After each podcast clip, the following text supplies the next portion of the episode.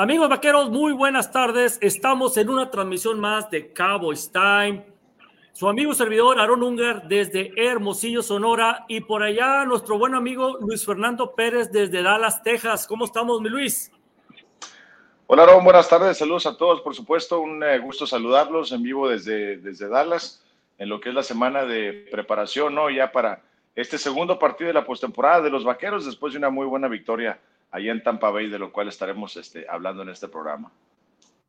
Bueno, pues vamos a empezar ahí a analizar de una vez el partido que fue el lunes eh, por la noche, en donde los Dallas Cowboys eh, se enfrentaron a los Bucaneros de Tampa Bay y al, y al famosísimo Goat, que para muchos es el mejor eh, jugador en toda la historia, ¿no? Que es Tom Brady, a pesar de, los detalles en, y las manchitas que ha tenido ¿no? en su carrera. Pues nos enfrentamos, mi Luis, en esta ocasión con la novedad de que nunca le habíamos podido ganar a Tom Brady en toda su carrera, ¿no? Siete veces nos habíamos enfrentado a, a, Tom Brady. Eh, fueron cinco con los Patriotas, dos con los Bucaneros. Eh, el más cerca fue, pues, en esta misma temporada al inicio, ahí en septiembre cuando nos ganaron y salió lesionado Dakota Prescott. Entonces, pues veníamos eh, con esa espinita clavada, ¿no? Se puede decir eh, de que ya necesitábamos quitarnos ese fantasma del señor Brady, eh, a pesar de que venía muy mal el equipo de Bucaneros cerrando la temporada, pues ahí nada más, ahí estamos viendo el, el récord, ¿no? Cómo entró a, a playoff. Ganó en primer lugar, pero una división muy débil, la de, la de los Bucaneros en realidad. Pasó con números negativos de 8-9, su récord, 8 ganados, 9 perdidos. La diferencia de los Cowboys, 12 ganados, 5 perdidos. Eh, pero pasamos como segundo lugar, como todo el mundo sabe, porque las Águilas tuvieron un mejor récord. Entonces nos enfrentamos a los Bucaneros y, y empezó, pues, eh, pues empezó las series eh, todavía como que no se sabía qué ondas. Eh, la primera serie de, de, los, de los Cowboys, eh, tres y nada, a despejar. Bucaneros igual. Otra vez se la devolvimos otra vez en tres y nada. Total que dos series por bando y ni uno de los dos quería ser el primero y diez. ¿Qué me puedes decir, Luis, ahí? No, pues eh, pienso que eh, a, lo mejor la fanaticada estaba preocupada, ¿no? De que decían, bueno, pues aquí vamos otra vez con otro partido de Prescott donde simplemente está impreciso, ¿no? Pero después de esas tres jugadas de 1, 2 y 3 y para afuera, Aaron, fueron 11 pases completos por parte de Dak, de Dak Prescott, estableció un récord por parte de los Vaqueros de Dallas y pues fue una noche espectacular, ¿no? Antes del partido eh, comentábamos, ¿no? Que iba a ser un encuentro que podría de alguna forma determinar el legado por parte de Prescott, ¿no? Eran uno de esos partidos donde podrían, eh, donde, podía comenzar a construir el, legado para el resto de su carrera y lo hizo porque tenía que ganarle a Tom Brady para que su equipo siguiera adelante, tenía que ganar un equipo al cual era inferior a él y lo hizo, ¿no? Pienso yo que es muy importante resaltar eso, ¿no? Que los vaqueros lograron responder después de haber estado allá en Washington jugando muy mal, que hasta cierto punto ahora nos damos cuenta que estaban jugando al muerto un poquito, ¿no?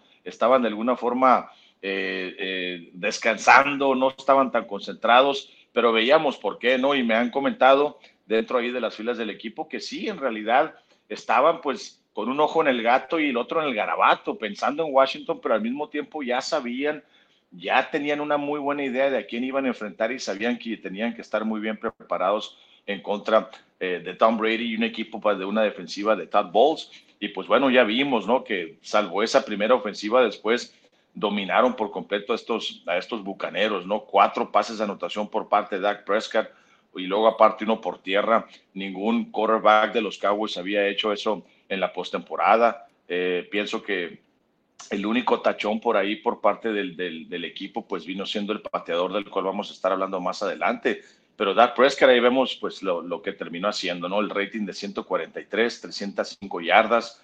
Y pienso yo, Aaron, que lo más que todo fueron las decisiones que tomó, ¿no?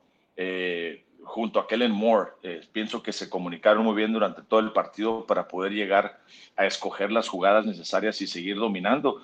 Y ahora del lado defensivo, pues Micah Parsons también, aunque en la, en la hoja de estadísticas tal vez no se muestra mucho con atrapadas de mariscal de campo, fue un día histórico para él en presiones de mariscal de campo. Eh, Tom Brady pues anduvo corriendo por su vida durante todo el partido, no tuvo tiempo, sabían que se deshacía la pelota muy rápido, pero pues eh, pienso que la defensiva se portó a la altura, Aaron. La cobertura estuvo bien, por eso también hay que darle crédito a ellos de que Brady no pudo completar. Y pues bueno, con el regreso de Leighton Wanderers y Hankins, eh, vimos que el juego terrestre también, también se, se vio, la defensiva contra el juego terrestre también se vio muy beneficiada, ¿no? Entonces, un partido redondo, eh, ahí el Lobo lo vemos, ¿no? Antes del partido yo lo vi muy concentrado, lo vi muy enfocado, no, no hablaba con nadie eh, durante las actividades ahí en el hotel y todo ese tipo de cosas. Entonces, en general, Aaron, yo sentí, yo percibí el comportamiento del equipo previo al partido, lo estaban tomando con mucha seriedad y nos dimos cuenta dentro del encuentro, ¿no? Claro, era un equipo inferior por parte de Tampa Bay, pero en la postemporada, pues es lo que es lo que tienes que hacer, ¿no? Ahora, la situación del pateador, pues yo la viví en vivo ahí como comentarista, no sé tú, allá como aficionado viéndolo en televisión, qué es lo que estaban comentando ustedes, ¿no? Por esta noche histórica del lado negativo por parte de Brett Maher cuando falla cuatro consecutivos, ¿no? Puntos extras. Pues mira, cuando falla el primer punto, pues puede ser algo casual, ¿no? Pero ya dos, tres, cuatro, no, pues ya dijimos, ¿sabes qué? Pues no es, no es, el problema no es físico, ¿no? Se sabía que no, no tenía ninguna molestia ni nada, sino que el problema era aquí de la cabeza, ya era mental. Eh, pues empezó hasta a manejar, ¿no? Después de, al otro día, dos días, que hasta a lo mejor estaba comprado ahí el amigo, ¿no? Que, que, o sea, fíjate para que veas hasta, hasta dónde llega todo esto, ¿no? Porque Las Vegas eh, era hasta 45.5, ¿no? El, el, el, el, total de puntos entre los dos equipos y dio 45, o sea, qué casualidad, dice la gente, ¿no? Que le hicieron perder millones a la gente y que Las Vegas ganaron, ¿no? Ahí, ¿no? Bueno, quédate de juicio, pero hay detalles ahí que, pues digo, ya son públicos, los puede leer usted en el internet, pero no sé si se han enterado de los detalles pues de las cosas que dijo Brian Anger, por ejemplo, el, el, pateador de despeje, que es el que le sujeta el balón a, a, Brett Marker en los intentos de goles de campo, pues hubo varios detalles, no sé si supiste que se perdieron algunos balones, eh, que son, eran los específicos para poder patear los, los este, goles de campo y los puntos extra, eh, de repente los árbitros no le permitieran, no le permitían marcar el manchón a, a Brian Anger donde, donde se quería poner, y él no marcaba absolutamente con ningún objeto, él simplemente tomaba un poquito de pasto blanco donde estaba manchado por los números y él ponía donde tenía que poner la pelota, pero los oficiales de repente le dijeron, oye, no puedes hacer eso. Oye, pues la verdad, pues yo, yo llevo, llevo todos estos años en la liga y jamás me habían dicho que no lo puedo hacer. Se perdieron las pelotas con las cuales se, se patean, el, punto extra que terminó completando fue con el único balón que les quedaba que preparan los pateadores para, para precisamente las patadas. Entonces, pues hay algunos detalles, ¿no? Vamos a ver cómo se desarrolla durante la semana eh, la situación, pero el, hecho está de que en partidos consecutivos, Aaron, pues eh, los equipos especiales dejaron dudas, ¿no? Porque contra Washington cometieron errores y ahora pues este, aquí vemos que Brett Maher pues estaba completamente frito en el cerebro, ¿no? Durante el partido. Parecía como cuando yo quiero, quiero jugar golf de repente y, quiero salir de la trampa de, arena, ¿no? Y simplemente no, no se puede. Ahora, ¿es verdad la estadística de que Dak Prescott es el primer mariscal en la historia en realizar cuatro touchdowns por aire y uno por tierra? Sí, en participar en cinco, yo es lo, es lo que tengo entendido, ¿no? Porque ya Troy Aikman y Roger Staubach habían tenido partidos de cuatro pases de touchdown, pero, pero no habían participado en, touchdown por tierra, ¿no? A menos que tú tengas otra estadística, Aaron. No, no, no, es lo que yo estuve investigando y al parecer es el primer mariscal que, que hace este, este tipo de, de, estadística, ¿no? Perdón, aquí en, en, un partido de playoff. Entonces, eh, pues realmente estuvo casi perfecto por lo que vemos del rating ahí en 143. Creo que el máximo, ¿cuánto de Luis? Eh, como lo ponen ellos, 153 es el lo máximo, algo así. Sí, y, no cometió errores. No sé si viste que en ocasiones pues se veía eh, ya básicamente con, el, con el paquete colapsado y se deshacía de la pelota, no forzaba la situación, o sea, sabía realmente qué hacer con el balón. Y pues ese, ese engaño en cuarta oportunidad, Aaron, la verdad, qué mejor engaño puedes establecer, ¿no? El famoso play action durante todo el partido, ¿eh? Porque ese play action, ese engaño, no te lo comes si no, si no lo has estado estableciendo durante todo el encuentro.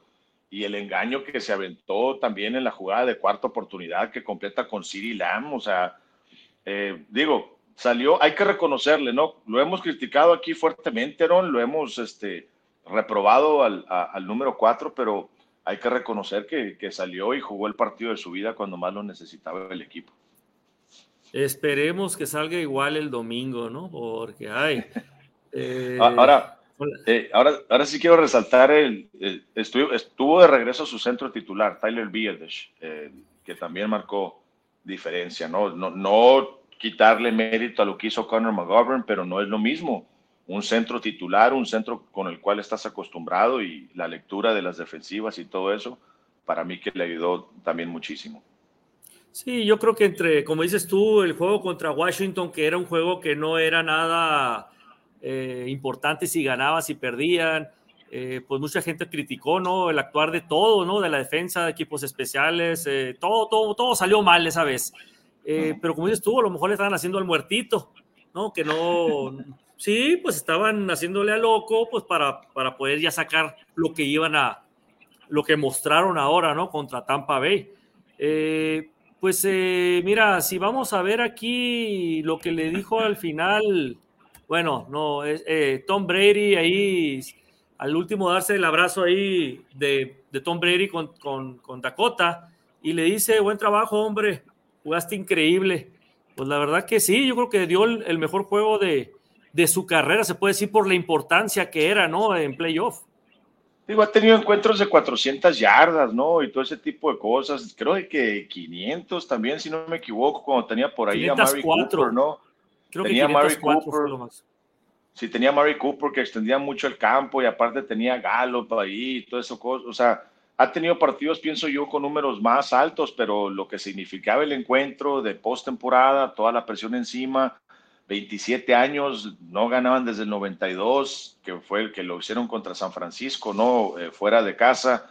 Eh, toda esa presión pienso que se la sacudió de alguna forma, ¿no? Este, Dak Prescott con, con este partido eh, debe de, debió de haber adquirido muchísima confianza para, para, poder enfrentar este, este próximo encuentro, ¿no? En semana corta contra los, contra los 49ers, que, que también déjame decirte, lo, lo disfrutaron los muchachos, o sea, los vaqueros celebraron después del, del, partido, logramos entrar a los vestidores y, sí, era un equipo sumamente emocionado, era un equipo muy prendido, pero ya se fue disipando para cuando llegamos al avión, ya todo eso estaba disipado, Aaron, ya era una, ya todo el mundo concentrado en, en San Francisco, porque recordemos que es una semana corta. Entonces, la realidad de las cosas es que yo esperaba más, más este, celebración por parte del equipo, cuando en realidad no eh, fue, básicamente ir a cerrar un, así como que fueron a cerrar un trato de negocios y se subieron al avión y de regreso a prepararse, ¿no? Sí, vimos, eh, como dices tú, el regreso importante de Tyler Biadash, el centro que le da una seguridad ahí a Dak Prescott, con el que había estado toda la temporada, su centro, muy importante para la ofensiva. Eh, y por otro lado, en la defensa, pues el Lobo Van que a como lo platica la gente, es como si es el mariscal, ¿no? Es, es, el, es el líder, ¿no? Ahí en la defensa, está desde atrás como, como linebacker, viendo el panorama, cómo se acomoda la ofensiva, qué cambios hace, y él mismo hace los cambios ahí en la misma defensa. Es, es muy importante también.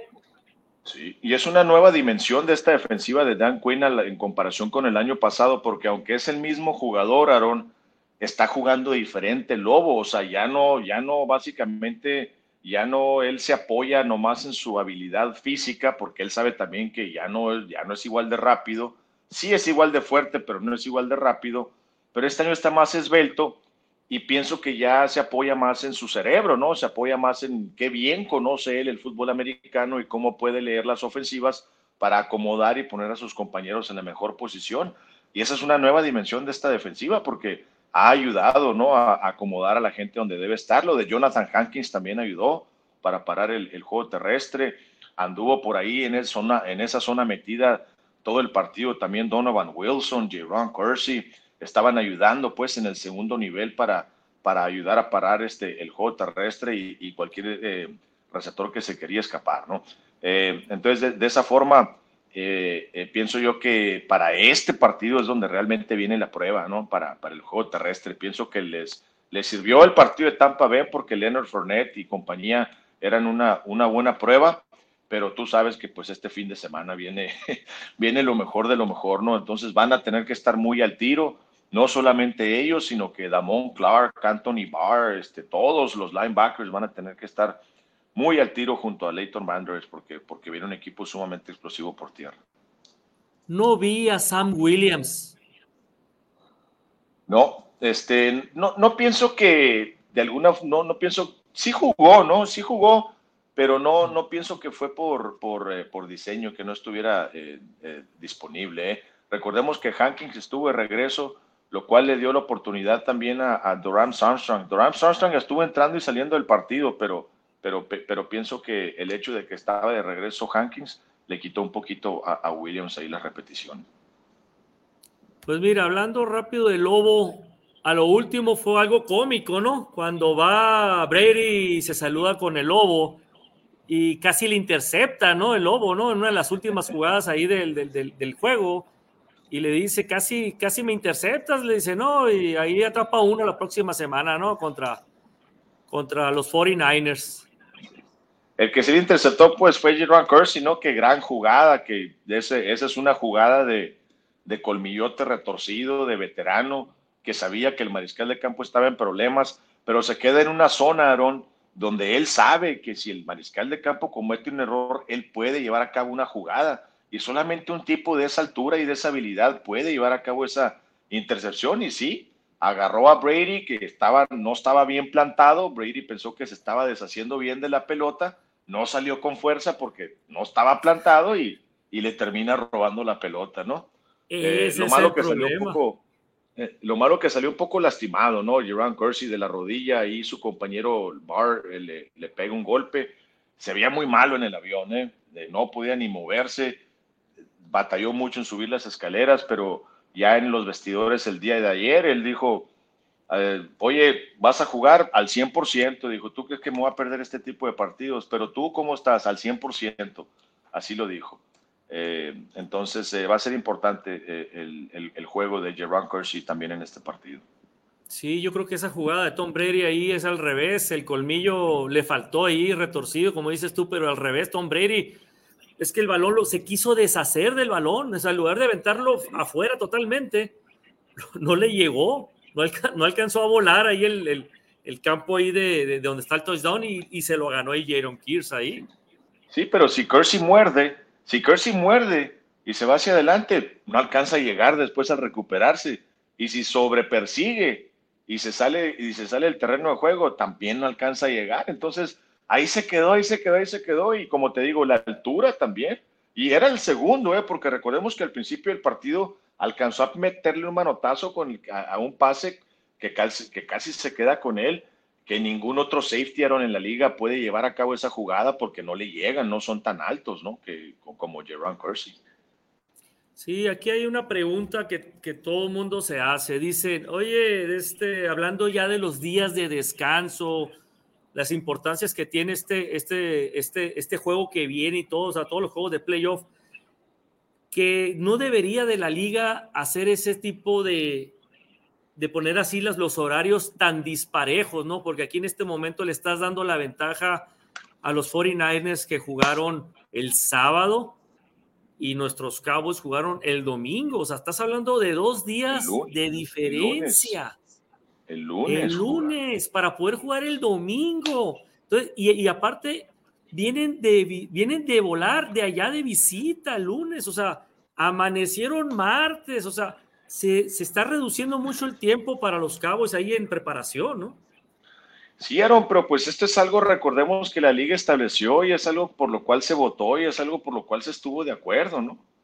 estuve de acuerdo en que, o sea, ya sabíamos que, un, que dos equipos iban a jugar el lunes por la noche en esta campaña, en los playoffs, en la, en la ronda divisional, y, ya sabíamos que uno de ellos iba a ser afectado, ¿no? Para la próxima ronda, perdón, la ronda del comodín iba a ser afectado para que pasara a la ronda divisional, ¿no?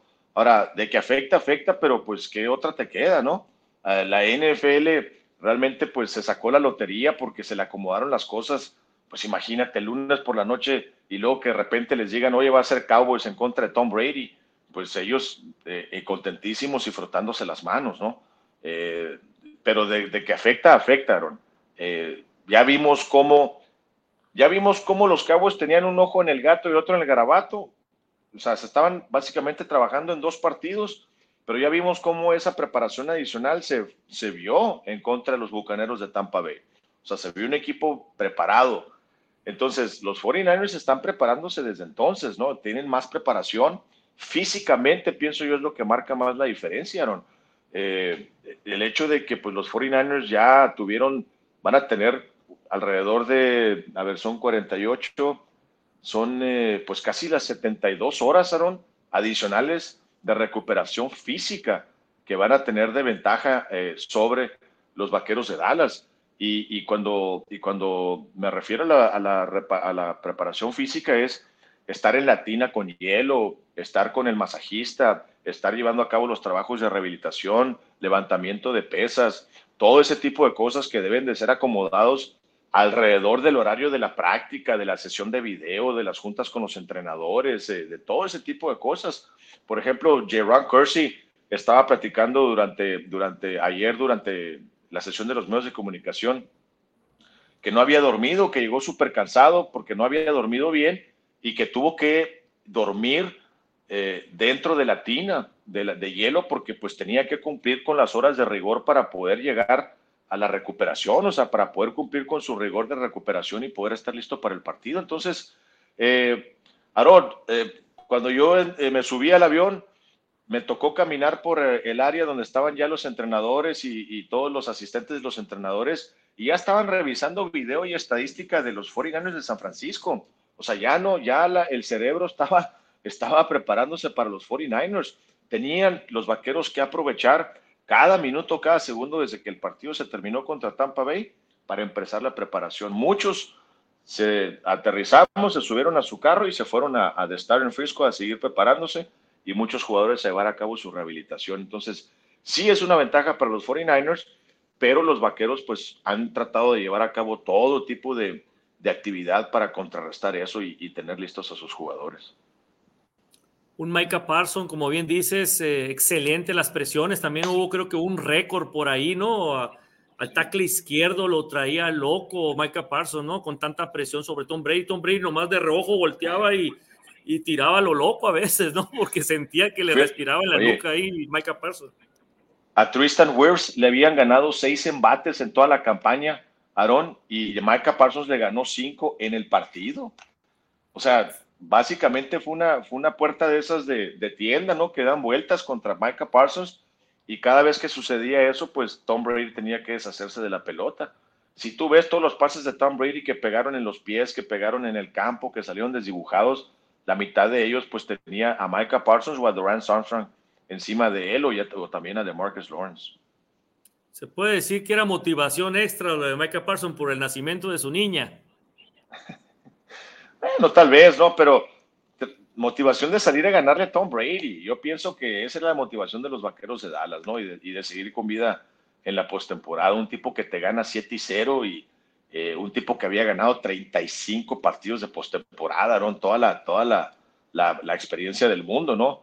Sabían los vaqueros que no tenía una buena línea ofensiva, que más allá de eso, pues Tom Brady se deshacía muy rápido del balón, ¿no? Entonces, no, no iban a permitir que les ganara, que les ganara el famoso, el famoso GOAT, ¿no? Sí, así es. Tú que estuviste en el estadio, Luis, ahí se vio mucha gente de los cabos o de plano estaba pintado de rojo. Mucho fanático, eh, Aaron, desde el hotel, en las calles, en los comercios, yo vi mucho aficionado de los vaqueros. Claro, la mayoría de los fanáticos en el estadio eran, eran de los bucaneros, pero yo me atrevo a decir que estaba hasta cierto punto 70-30, ¿eh? porque llegó un punto donde ya los vaqueros estaban dominando el partido y cuando los vaqueros estaban a la ofensiva, el estadio estaba completamente callado. O sea, ya no había eh, el, favor del fanático, ¿no? Hacia la defensiva de los bucaneros en hacer ruido eh, en contra de Dak Prescott. Ya era un estadio que estaba resignado y, y, cuando los vaqueros entraban a la, a la defensiva, de Tom Brady a la ofensiva, se escuchaba que la fanaticada se prendía, ¿no? Entonces, yo sí, yo sí me atrevo a decir que, que había por lo menos un, un 30-35% de los fanáticos eran de los, de los vaqueros de Dallas. Bueno, pues está bien, entonces seguimos siendo mayoría entonces en toda la, en todo Estados Unidos, yo creo, ¿no? Los Cowboys, ¿no? No, y en el eh, hotel, ¿no? Todo el despliegue, todo el despliegue, los jugadores, todo, antes de salir en los camiones y todo, pues mucha gente se da la vuelta a visitarlos. Ok, eh, pues mira, viendo lo que es el, el panorama que nos interesa a nosotros, que es el del lado derecho, que es la nacional. Este sábado se van a enfrentar las Águilas. Qué curioso, ¿no? Eh, tres, tres equipos de la misma división peleándose el pase al Super Bowl por la nacional. En este caso, las Águilas se van a enfrentar. Bueno, Nueva York va a visitar a Filadelfia. El sábado en la tarde será este encuentro. De ahí pues se va a pasar a la, final de conferencia. Y por otro lado el domingo nosotros nos enfrentamos, vamos y visitamos a los 49 el domingo en la noche como juego estelar. Vamos al estadio Levi Stadium allá en Santa Clara, allá en California, a visitar a los 49ers. Para nosotros sería excelente ganar, ¿no? Primero, por supuesto. que, yo creo que para mí es más complicado 49 que las Águilas, ¿no? A pesar de que, de que las Águilas fue el sembrado número uno, yo creo que en este momento está más fuerte 49. Eh, pero, pero si Gigantes le llegara a dar la sorpresa y Dallas ganara también, fíjale, nos enfrentaríamos a los Gigantes, ellos nos visitarían en el ATT, ¿no? O sea, sería, sería algo un poquito más fácil, se puede decir, ¿no? Para, para irnos al, al juego grande, ¿no? Del Super Bowl.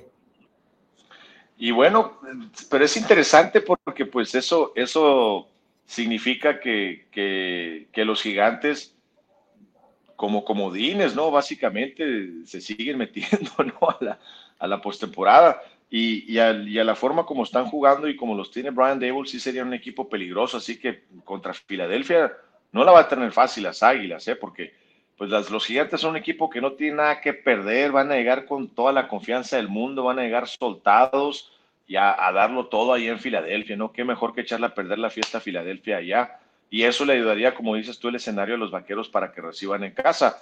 Pero de acuerdo contigo, Aaron, la situación contra San Francisco para mí es un camino más cuesta arriba, ¿no? Eh, que, en contra de Filadelfia en estas instancias. Eh, ya vemos, ¿no? Que durante ese canje que llevaron a cabo durante, durante la, campaña, ¿no? Con Christian McCaffrey, pues digo, eh, en su momento muchos sí, sí vaticinaron, ¿no? Oye, este canje los mete y los, y los pone ganando el Super Bowl. Muchos decían, no, no sé, todavía Garapolo como que todavía tiene algunas dudas, pero después Purdy llega con mariscal de campo, ganan 10 consecutivos. Entonces sí, de acuerdo contigo en que el camino era más, era más fácil por Filadelfia, pero bueno, hay que ir en contra, en contra del más fuerte, ¿no? A ganarle, a ganarle a su casa. Sí, así es. Ahorita nos vamos a meter ya de lleno a platicar bien sobre, sobre esto, precisamente de los 49ers y de los, de los Cowboys, el enfrentamiento que, que se va a tener el domingo. Ahorita lo que quiero presentar, Luis, es estas fotos de la reunión que tuvimos, Luis, acá en los burros de la siete, acá en Hermosillo, el lunes.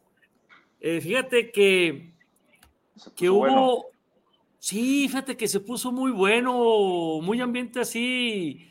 Te puedo decir que a lo mejor éramos más de 30 personas, estaba, y, todo después llegaron más, ¿no? Después del medio juego. Pero ahí en la foto, ahí, hasta de cuenta, tenemos casa llena ahí en esa, en esa parte, ¿no? La verdad es que estuvo muy padre ahí la reunión que tuvimos. Lógicamente, pues mientras que los Cowboys estén ganando, pues la gente va, va a seguir yendo más a, a, los partidos, ¿no? Entonces, pues invitamos a la gente precisamente, aprovechamos para invitarlos este domingo, que pudiera ser el último partido de los Cowboys o pudiéramos seguir ahí para pasar a la, a la final de conferencia nacional. Ojalá se diera el resultado. Pero los invitamos este domingo en los burros de las 7, acá en Hermosillo, Sonora, eh, acá por el Navarrete, pegado a la Plaza Valle, cerca del Olivares. Eh, la gente que quiera preguntar dónde es, ahí está nuestra página de Cabos Nation Sonora. Ahí pueden, eh, ahí vamos a mandar nosotros la invitación, o creo que ya está la invitación para que, para que nos acompañen. La verdad, pueden ir niños, ahí no es de que puro puro alcohol o algo, no, es totalmente familiar ahí, van, van niños, van familias completas, entonces eh, la verdad que sí, una gran felicitación para, para nuestra fundadora, ¿no? Eh, Norma Osuna, que es la que realmente ella, pues, ha hecho todo esto posible, la verdad. Nosotros nomás apoyamos ahí a ella, pero ella es la persona más, más importante en nuestro club.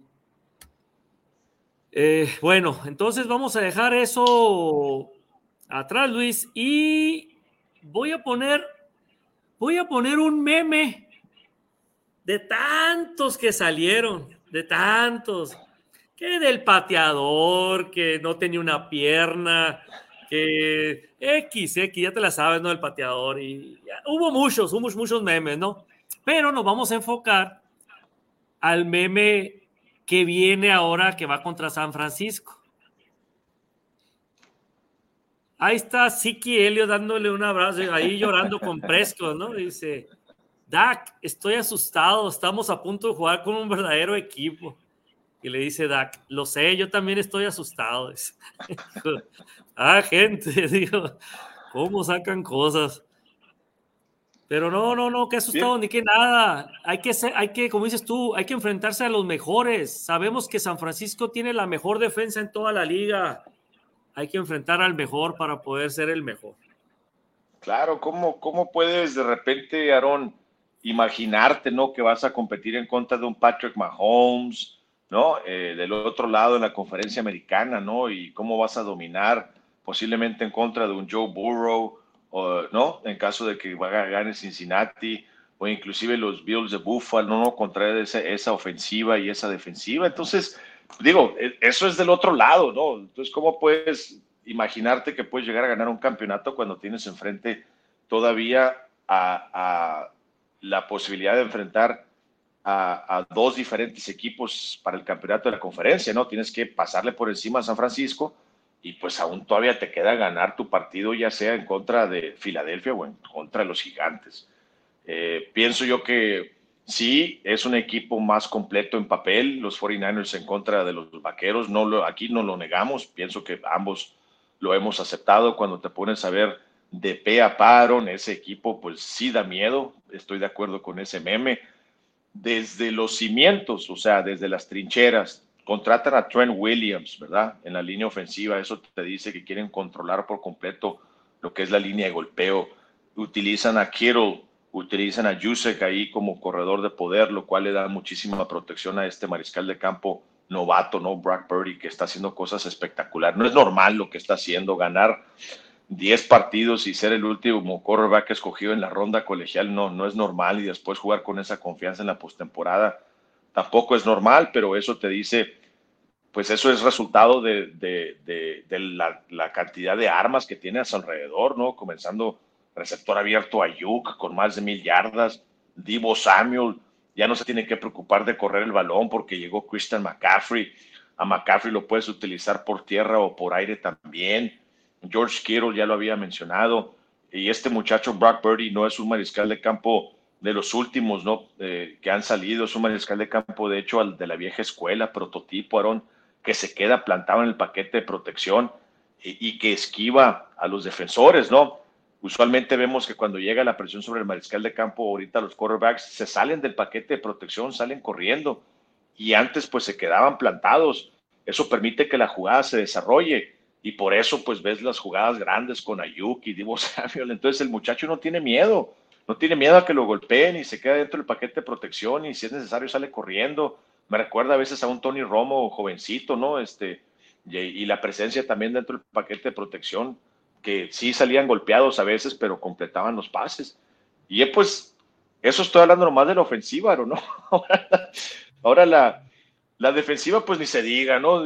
Comenzando con el ancla esa de Joey Bosa, 19 atrapadas de mariscal de campo en la campaña.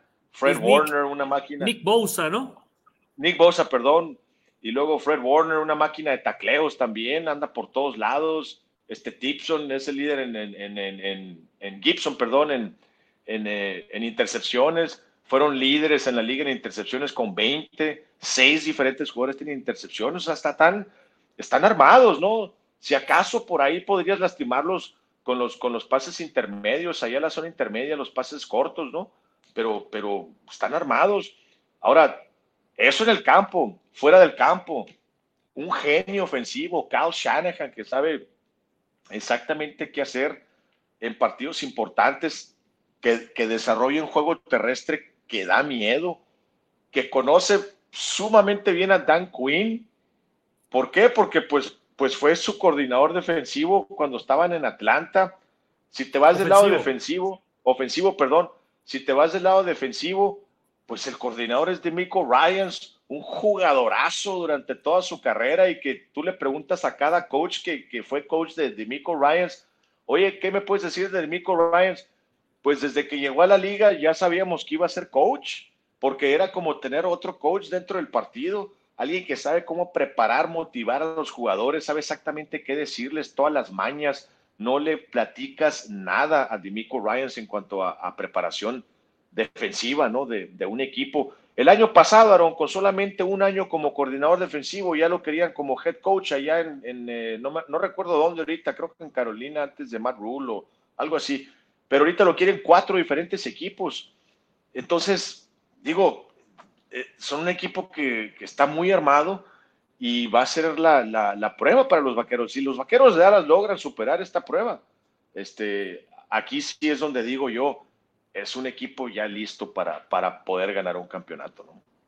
Sí, yo también estoy de acuerdo. Yo creo que ahorita, ahorita, eh, si no es el mejor equipo, bueno, para mí ahorita es el mejor equipo 49ers, eh, te puse que a lo mejor es de la liga, ¿no? De lo completo que está el equipo, ¿no? En todo, en el, en el, en el, en el equipo de coach y en el equipo completo, lo que es ofensiva, defensiva, equipos especiales. La verdad, eh, nomás ve los números de Brock Purdy. Metió más de 330 y tantas yardas. Metió igual tres touchdowns y uno por tierra, cuatro. Ahora en el juego pasado. O sea, por un touchdown empataba lo que hizo Dak Prescott. Es un equipo, aunque está con su tercer mariscal de campo y son los favoritos a ganar el Super Bowl, para que te des una idea. Sale Trey Lance, sale Jimmy Garoppolo y entra este muchacho.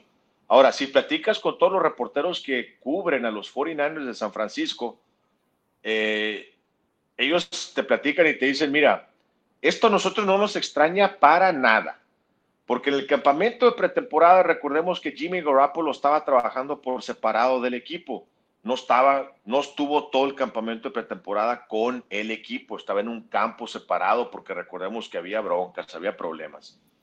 Bueno, estaba Trey Lance, estaba Brock Purdy y estaba otro mariscal de campo. Cuando los reporteros llevaban a cabo, llevaron a cabo sus opiniones y, escribían sobre él y todo eso, decían, el mejor campamento pretemporal lo, lo tuvo Brock Purdy. O sea, lo que vieron, cómo trabajaba, todo el talento que le vieron al muchacho, todos estaban de acuerdo que, claro, Trey Lance era el que tenía más talento, pero el que tuvo mejor campamento de pretemporada fue Brock Purdy. Y fíjate, Aaron, lo que le termina ayudando el hecho de que sale Trey Lance, sale Jimmy Garoppolo, esos partidos le, dieron tiempo a él de aclimatarse, de ver cómo era la cosa en la situación en la NFL, lo que significaba ser mariscal de la NFL.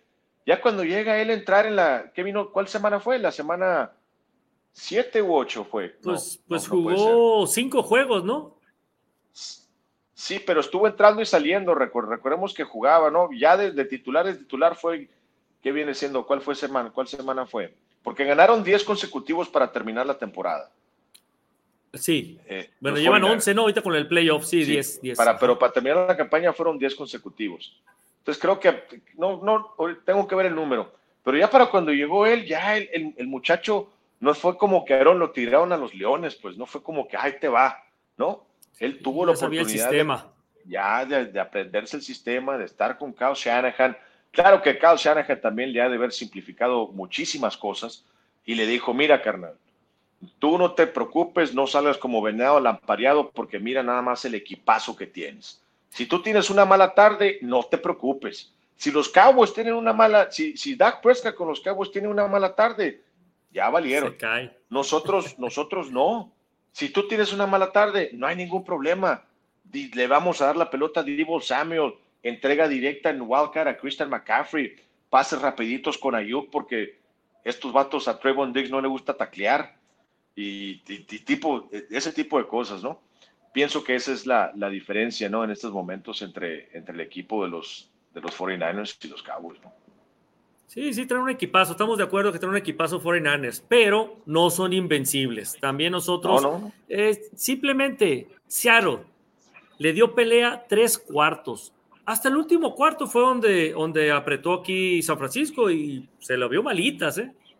cometió muchos errores el Purdy en la primera mitad. Cometió errores y lo dijo él que lo iba a regañar Shanahan y todo eso, pero estoy de acuerdo contigo que son un equipazo, pero hay, hay por dónde. ¿Y, por dónde es, Aaron? Por ejemplo, Tony Pollard tiene que verse en el espejo y decir, hoy tengo que ser un Christian McCaffrey, hoy tengo que ser el Christian McCaffrey de los Vaqueros de Dallas.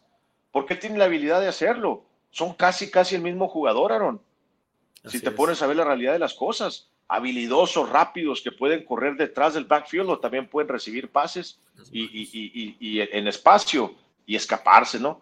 Entonces, los vaqueros tienen con qué contrarrestar cada, cada lado positivo por parte de los 49ers, pero tienen que ser disciplinados, tienen que ser agresivos, no pueden tener ese partido con equipos especiales como lo tuvieron en contra de, de los bucaneros de Tampa Bay, ¿no?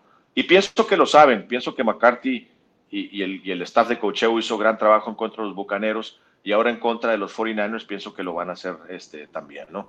Pero sí te digo, no, no puede ser un partido donde pueden salir tanteando, andándose por las ramas, por ahí, y tienen que aprovechar que es un mariscal de campo muy bueno, pero novato. Acaban de ganarle al mariscal de campo de más experiencia de toda la historia. 35 partidos ganados de postemporada. Ahora van en contra del mariscal de campo de menor experiencia en los playoffs en toda la NFL, que es Brock Purdy.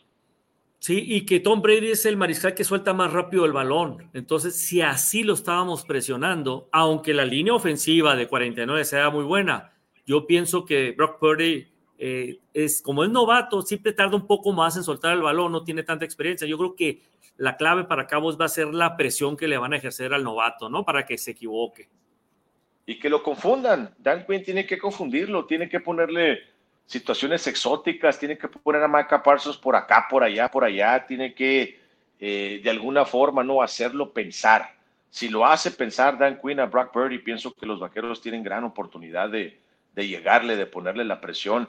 Y es ahí donde tu secundaria, pues también puede, como dicen en mi tierra, alivianarse, ¿no? Porque si tú a la secundaria le das un segundito más, Aarón, para poder llegar bien a la cobertura, pues ya Brock Purdy no saca el pase, decide mejor no sacar el pase, guarda el balón y a lo mejor otra cosa sucede, ¿no? Entonces, eh, sí, sí espero más de Trevon Diggs. No sé si estás de acuerdo conmigo, pero pienso que, que, que debe ofrecer más Trevon Diggs. Yo sé que es una posición donde tal vez si quieres durar en esta liga tienes que cuidarte, pero son los playoffs. Y para mí que a Mike Evans le estuvo dando mucho espacio, mucho colchón, no abrazaba, a veces le sacaba el contacto. Y en este partido, te apuesto, específicamente van a ser jugadas de diseño donde van a poner a un tipo como Divo Samuel en espacio hacia la banda y van a obligar a que Trayvon Diggs lleve a cabo un tacleo. Y van a decirle, aquí estamos, ya íbamos en contra del 7, tacléame a ver si puedes. Y lo van a poner a prueba. Y espero, espero que cumpla con, la, con el paquete porque, porque tiene que hacerlo. El que cumplió con el paquete este último fin de semana fue Tony Pollard, ¿eh? Casi me lo descuadernan en dos o tres ocasiones, pero recibió muy bien el bloqueo y ya nos dimos cuenta que se puede confiar en el número 20 en los momentos importantes porque hubo dos, tres bloqueos que le dio tiempo ahí a Dak Prescott para que sacara, sacara la jugada. Ahora, sabemos que Jaron Kears ya está, dice que el 100% eh, va a jugar, que no se lo quiere perder. Sabemos que no es cierto, pues sabemos que no por la lesión que trae en la rodilla, pero dice que no, lo, que no, que no se lo va a perder. Al final de cuentas, eh, la actitud y lo que él quiere hacer, qué bueno, porque necesitamos ese safety. Ahora, Jason Peters definitivamente está fuera, ya está fuera este juego. ¿Qué va a pasar con la línea ofensiva? Yo creo que sí está fuera, Aaron, porque pues eh, no practicó otra vez, ¿no? O sea, desde nueva cuenta no está, no estuvo disponible ese problema que trae en la, en la cadera.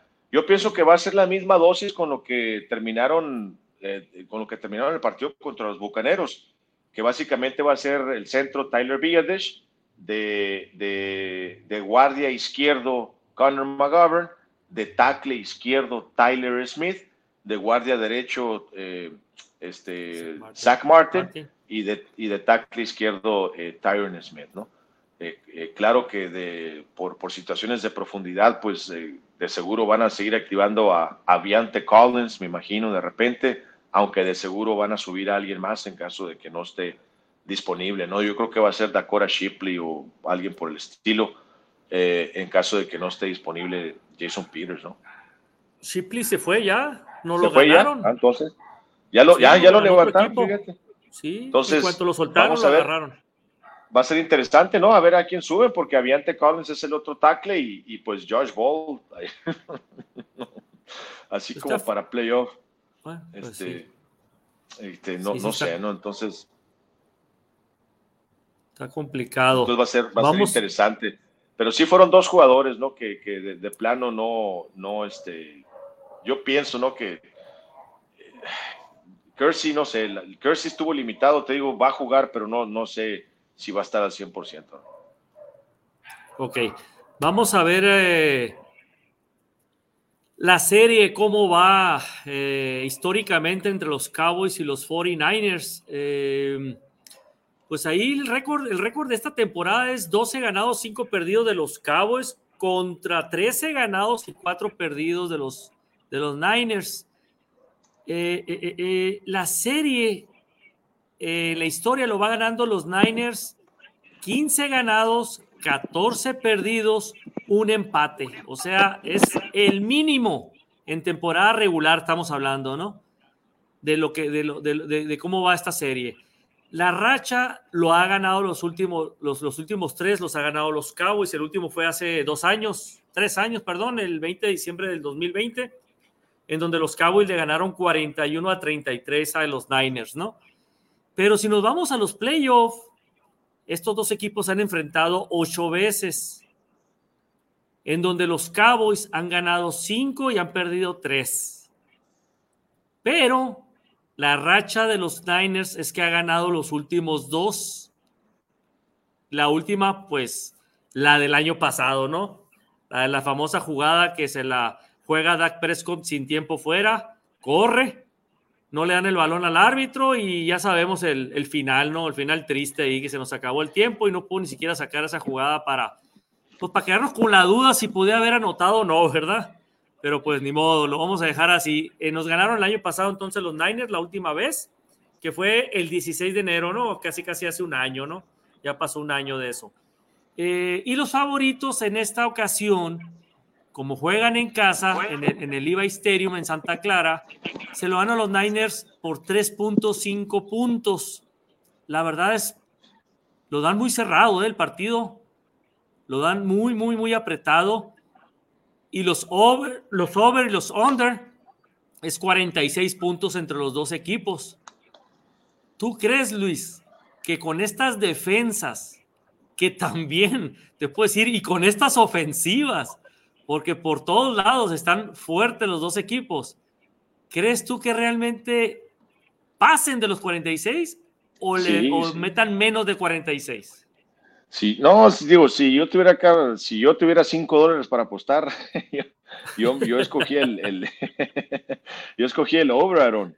Yo pienso que lo están poniendo muy cerrado, sí, pero están poniendo, pues, promediando 23 por equipo. Pienso que, pienso que ambas ofensivas tienen, traen para más traen para más de 23 puntos por bando, por eso pienso yo que sí, sí el, el over, sí tomaría el over de 46. Ahora, es un partido cerrado, Básicamente, Aaron, están dándole medio punto de diferencia porque los 49ers por estar en casa, pues te dan tres puntos y ahí es donde, ahí es donde básicamente se vienen cancelando las cosas, ¿no? Es casi básicamente un partido de push que le llaman ahí en Las Vegas, ¿no? Que como decimos allá en, allá en Hermosillo, tablas, están tablas.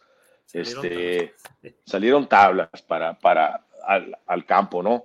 Entonces, eh, de acuerdo con Las Vegas, va a ser un partido cerrado eh, estas defensivas eh, van a luchar, pero, pero como te digo, lo, que han hecho, si te pones a ver el poderío ofensivo, las armas, el talento entre ambos equipos, yo pienso que van a ser más de 46 puntos. Sí, la verdad que sí. Yo también creo que va a ser arriba de, de, 46 entre los dos equipos.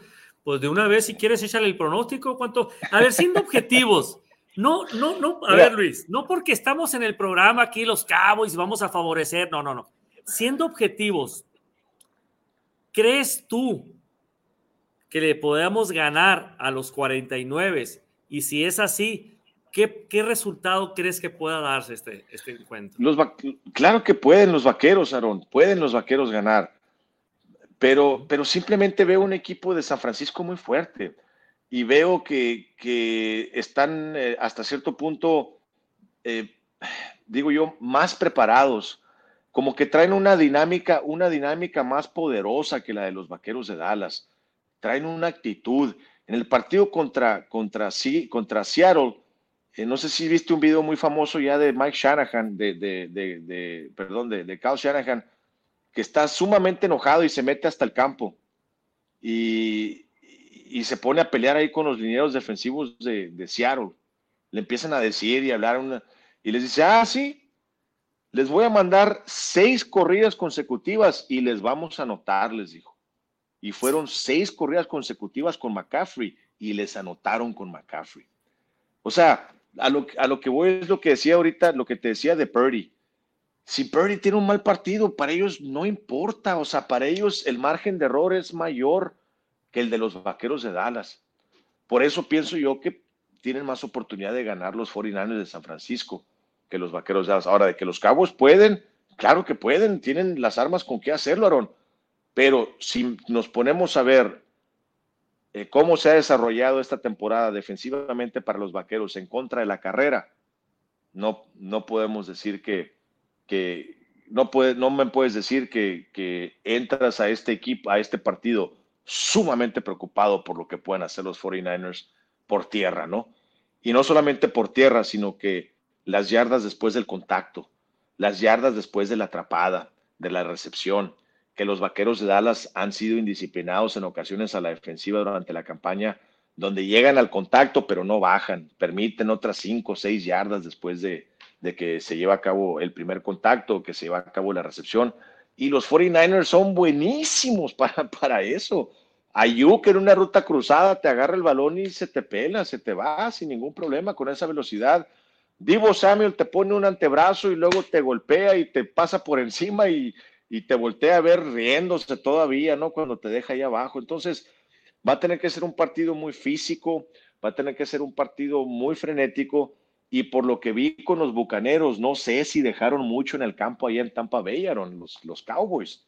No sé si tal vez dejaron muchísimo como para llegar al 100% en plenitud en contra de los 49ers. No sé, digo, ¿viste los contactos que los tacleos que se estaban llevando a cabo contra los Bucaneros? De la manera como estaba golpeando Fournette, como estaban este, llegando pues a ahí a la línea de golpeo para mí que dejaron mucho en el campo y, por eso pienso que es un equipo eh, un poquito más mermado el de los vaqueros, el que llega ahí a, San Francisco. Pero tú cómo la ves, o sea, siendo objetivos, porque como te digo, yo veo más posibilidad por parte de San Francisco, pero tú cómo, cómo ves la situación. Sí, yo también creo que ligeramente, ligeramente, San Francisco trae la ventaja. Y no lo hablo por, por porque van a jugar en su estadio eh, de hecho, Cowboys se reconoce que juega muy bien. Yo creo que a lo mejor es de los mejores equipos que juega como visitante, ¿eh? si no es que el mejor. La verdad sí me sorprende mucho cómo juega de visitante Cowboys. Entonces, aparte, eh, va a haber mucho, mucho aficionado a los Cowboys también ahí en, California, ahí en, San Francisco. El estadio no crees que va a estar pintado de rojo, también va a haber mucha gente de los Cowboys. Eh, entonces, no creo que sea tanto un factor el estadio, eh, pero sí creo que como equipo, todavía ahorita San Francisco puede ser ligeramente un poco mejor, ¿no? De hombre por hombre contra los Cowboys. Pero, pues no es que descartar ahí, como dices tú, un Dan Quinn que fue el head coach en Atlanta y que, y que Kyle Hanahan, Kyle Hanahan, Shanahan, perdón, eh, era, era su coach eh, eh, de, la, de la ofensiva. Entonces se conocen muy bien estos dos. Entonces creo yo que Dan Quinn le puede ganar la partida. porque no es el mismo equipo del año pasado, los Cabos. Yo siento que está un poco mejor todavía el equipo de los Cabos al, del año pasado. Igual, igual el de San Francisco. ¿Por qué? Con la, con la suma de, de Christian McCaffrey pues la verdad fue mucho el cambio que, que también mejoró mucho también San Francisco. Va a ser un, va a ser un juego muy, muy, muy bueno, muy cerrado, que creo que sí Cowboys puede sacar el juego. Y, Jimmy Garapolo quiere ganar, quiere jugar, ¿eh? parece que se está haciendo todo lo posible para estar preparado y llegar al, partido, pero bueno, ¿no? Ya sería un error. Yo pienso que sería un error porque no, no, no. viene de una lesión. A lo que voy es que si, si él sale como suplente y los Cowboys tumban a Purdy del partido, o sea, si tienen que salir, Purdy del partido, el, que entraría como suplente sería Garoppolo, si es que él logra alistarse, ¿no? Bueno, eh, así sí. Para, el encuentro. Pero el titular tiene que ser Purdy, ¿no? Porque es, ah, el que ya, ya, agarró ritmo con el equipo y aparte es el futuro, ¿no? De los, de los Niners, ¿no? ¿Tú eh, crees sobre Trey Lance? ¿Por arriba de Trey Lance? Sí. todo depende cómo vaya llegando y vaya evolucionando el, muchacho, pero imagínate los que lo que le está costando a los Niners agarrar a, al último, ¿no? lo barato que le salió y poder agarrar a un Trade Lance y poderlo tratar a otro equipo y recuperar drafts de estos eh, picks, ¿no? Entonces, eh, yo creo que como negocio, yo creo que Purdy es el que les conviene, ¿no? De que se que, desarrollar pues a ese, mariscal joven, ¿no? Y hablando de juventud, lo curioso de esto es que todos los equipos que están ahorita en playoff no le llegan a los 30 años, ¿no? El más viejo es Dakota Prescott con 29. Fíjate, y el más joven, pues este, este cara de niño, tiene, es un niño, este le ve la cara y, y parece un niño chiquito todavía. Creo que tiene 23, pero hasta parece hasta más chiquito, creo, ¿eh? El otro sigue con 24, con 25, Trevor, Trevor Lawrence, Trevor Lawrence, creo que como 24, eh, eh, Burrow otros 25, 24, o sea, pura generación eh, joven, o sea, es diferente la generación, o sea, vienen, vienen buenos años eh, para la NFL en la cuestión de, de, mariscales jóvenes, eh. Tenemos la suerte de esa. Eh. Eso que ya se quedó fuera Justin Herbert, ¿eh? de, los, de los Chargers, quedó fuera. Otro, otro, de la nueva guardia. Sí, así es, así es. Pues eh, sin más, por el momento, Luis, algo que quieras agregar sobre el partido que viene el domingo, ¿nos podemos ir a los, a los, a los comentarios? Sí, claro, no, vamos a los comentarios antes de despedirnos. Va a ser, va a ser bastante va a estar bastante placentero el viaje, ¿no? A San Francisco, recordemos el partido va a ser a las, si no me equivoco, 5.30 hora del centro de los Estados Unidos, ¿no? 6.30 hora del este. Pues aquí en Hermosillo, aquí en Sonora sería a las cuatro y media. Cuatro y media, allá, Allá en Texas es una hora más, ¿no? Entonces es a las cinco y media ya con ustedes, ¿no? Cinco y media ya desde, desde Santa Clara, ¿no? Ya, ya no San Francisco, ya, ya, ya se fueron a Santa Clara. Sí, así es. Eh, bueno, vamos a leer los comentarios. El primer comentario de nuestro amigo César Fontes. Saludos, César. Saludos, Luis Fernando Aarón. Ánimo, ánimo, dice. Saludos, César, por, por vernos. Muchas gracias. Solrak.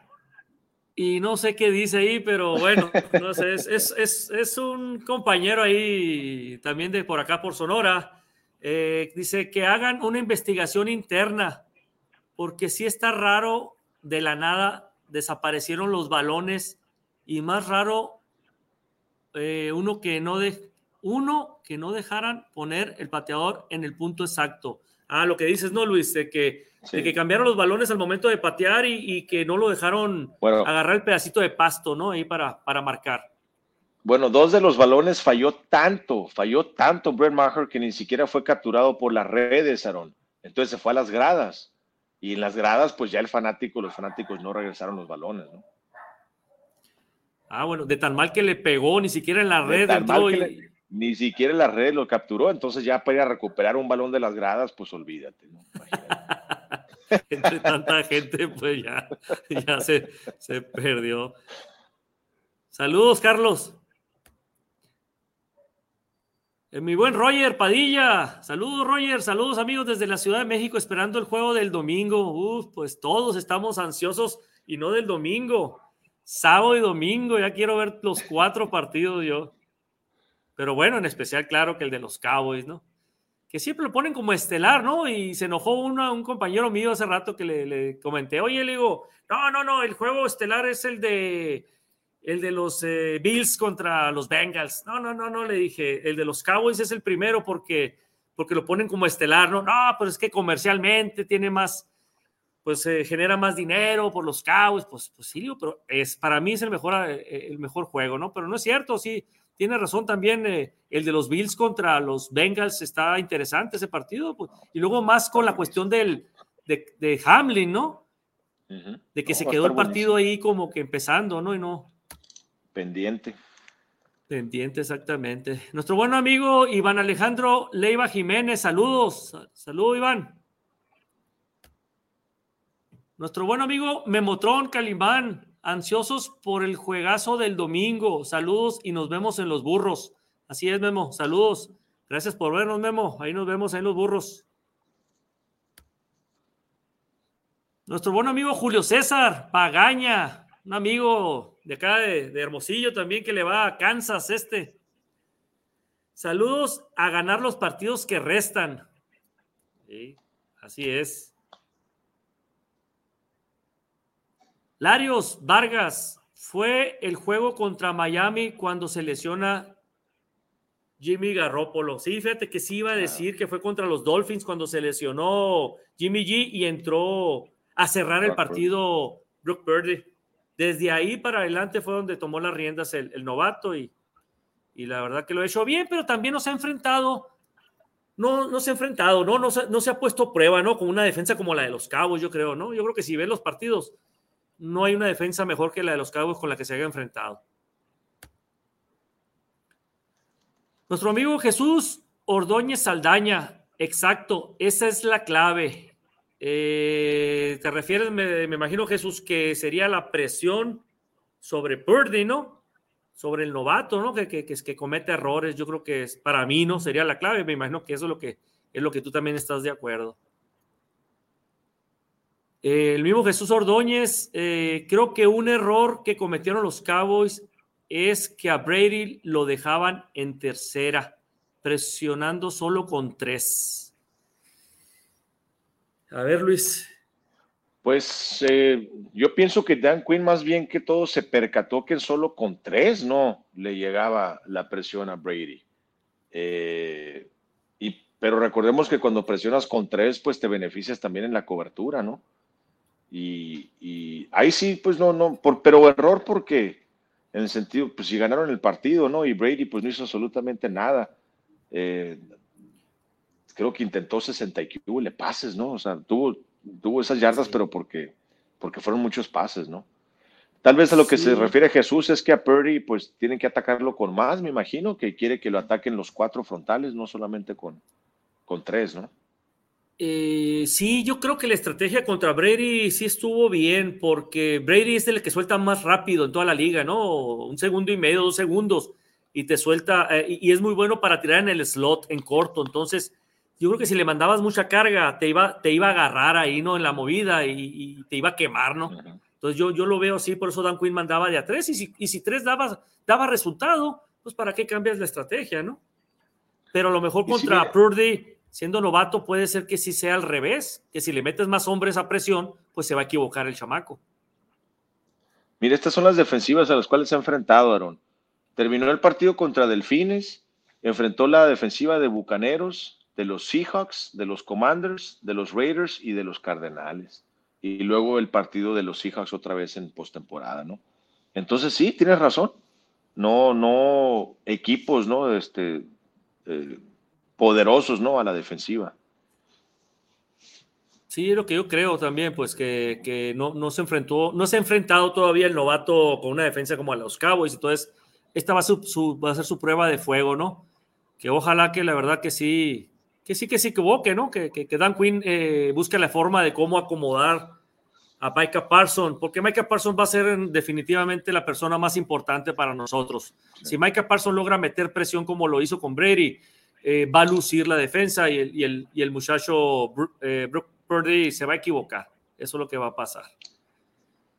Nuestra amiga Cris Rodríguez, saludos Cris, saludos Aarón y Luis desde la Ciudad de México, confiada en que mis vaqueros avancen. Complicado, mas no imposible. de acuerdo. Muy de acuerdo, muy de acuerdo. Está ganable el partido. Y si llegamos a ganar, imagínate la motivación que va a llegar el equipo de, de Cowboys, ¿no? A la, a la final de conferencia. Nuestro buen amigo Jesús Sánchez, saludos Aarón y Luis. Si los Cowboys juegan concentrados, le pueden ganar a los Niners, no como el año pasado en la última jugada.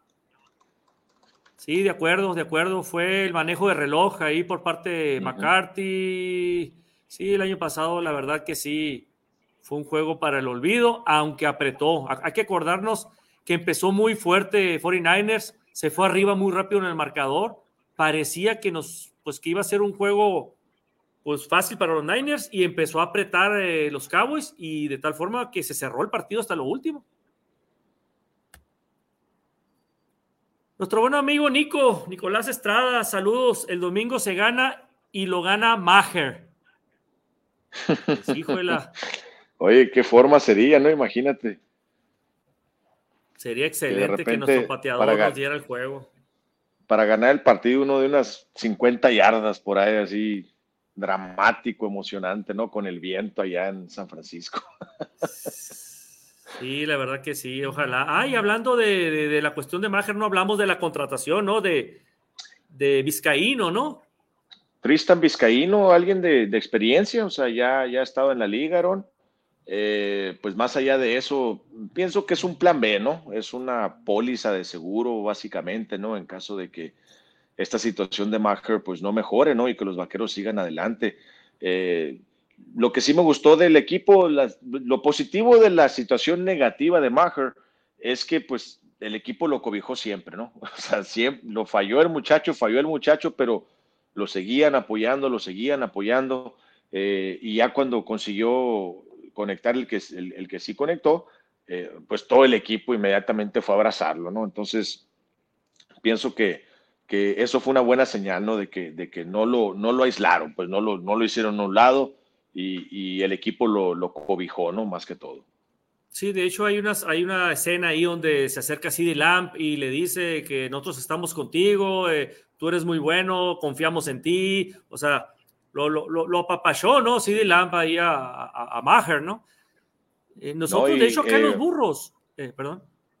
No, no, adelante, Nosotros en los burros, Luis, no lo vas a creer, pero lo, comenté en el partido. Festejamos más el punto extra que metió Maher que el propio touchdown. Te lo juro. Gritamos ¡Ah! y todo. Y metió el punto extra y pues más, más hasta cuenta el, el, ruido, ¿no? De nosotros ahí, ¿no? No, y luego me tocó ahí en los vestidores después del partido que le, preguntaron a Dak Prescott fuera de cámaras, ¿no? Le preguntaron, oye, eh, ¿te preocupa la situación de, de Maher? Y volteó a ver así con una cara extraña, preocuparme. Sí sabes que es un tipo que pateó arriba del 90% de efectividad toda la campaña, ¿verdad? ¿Por qué voy a estar preocupado? Le dijo, tuvo un mal día, simple y sencillamente.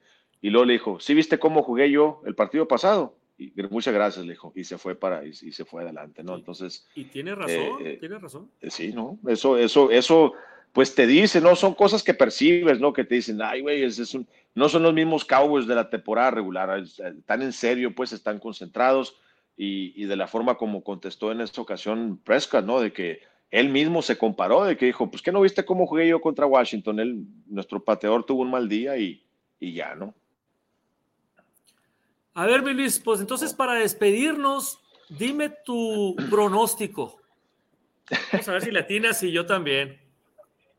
Pues mira, Aaron, eh, la verdad que, eh, sí salí muy contento ¿no? del desempeño del equipo en contra de Tampa Bay, pero vuelvo a lo mismo, ¿no? Pienso que dejaron, eh, dejaron mucho en el campo, allá en Tampa Bay, y yo sí veo un equipo un poquito mermado, ¿no? Entonces, yo veo a los 49ers ganar este encuentro, por más que quisiera yo que los vaqueros tengan que ser objetivo y, y, ojalá y esté equivocado, ojalá y me equivoque. Va a ser un partido cerrado, va a ser un muy buen partido, Aaron.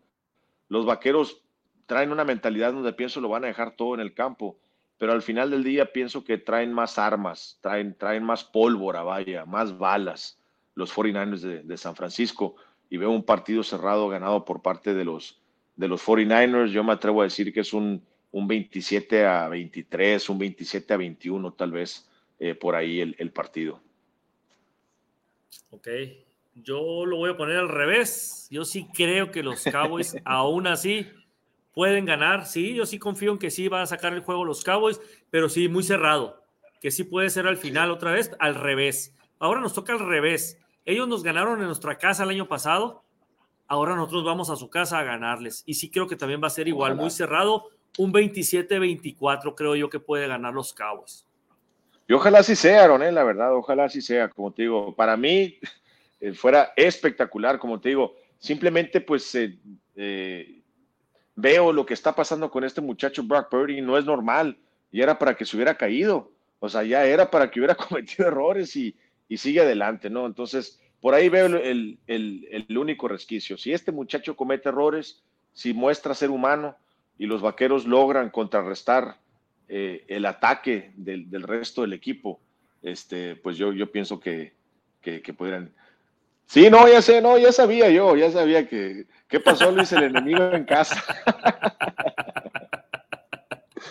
Oye, pero es que, a ver quién fue, no, no, no sé quién es, pero.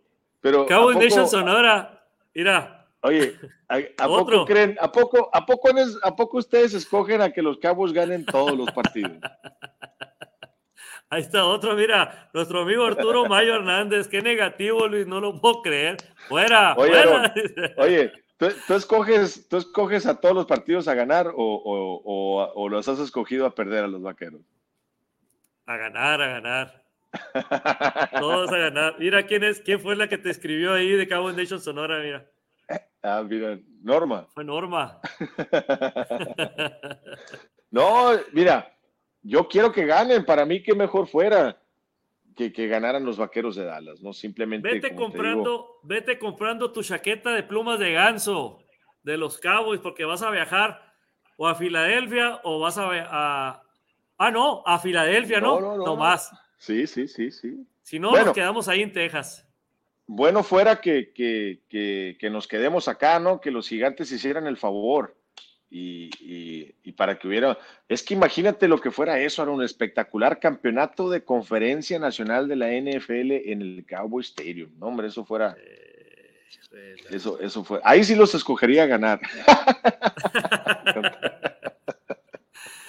bueno, aquí todavía. Pero no, otra, otra. Pues mira, pero con la camiseta puesta, ¿eh? Así que eh, ahí vamos a estar el, el, domingo y con muchísimo gusto, por supuesto, nos vamos a enlazar, Aaron, para platicarnos después del partido. Ojalá sea por una victoria, comentando una victoria y, y obviamente pues platicando en lo que va a ser eh, un viaje posiblemente a Filadelfia o, recibir un partido en casa, ¿no? Contra los gigantes de Nueva York, que también, también sería, sería muy bueno, ¿no?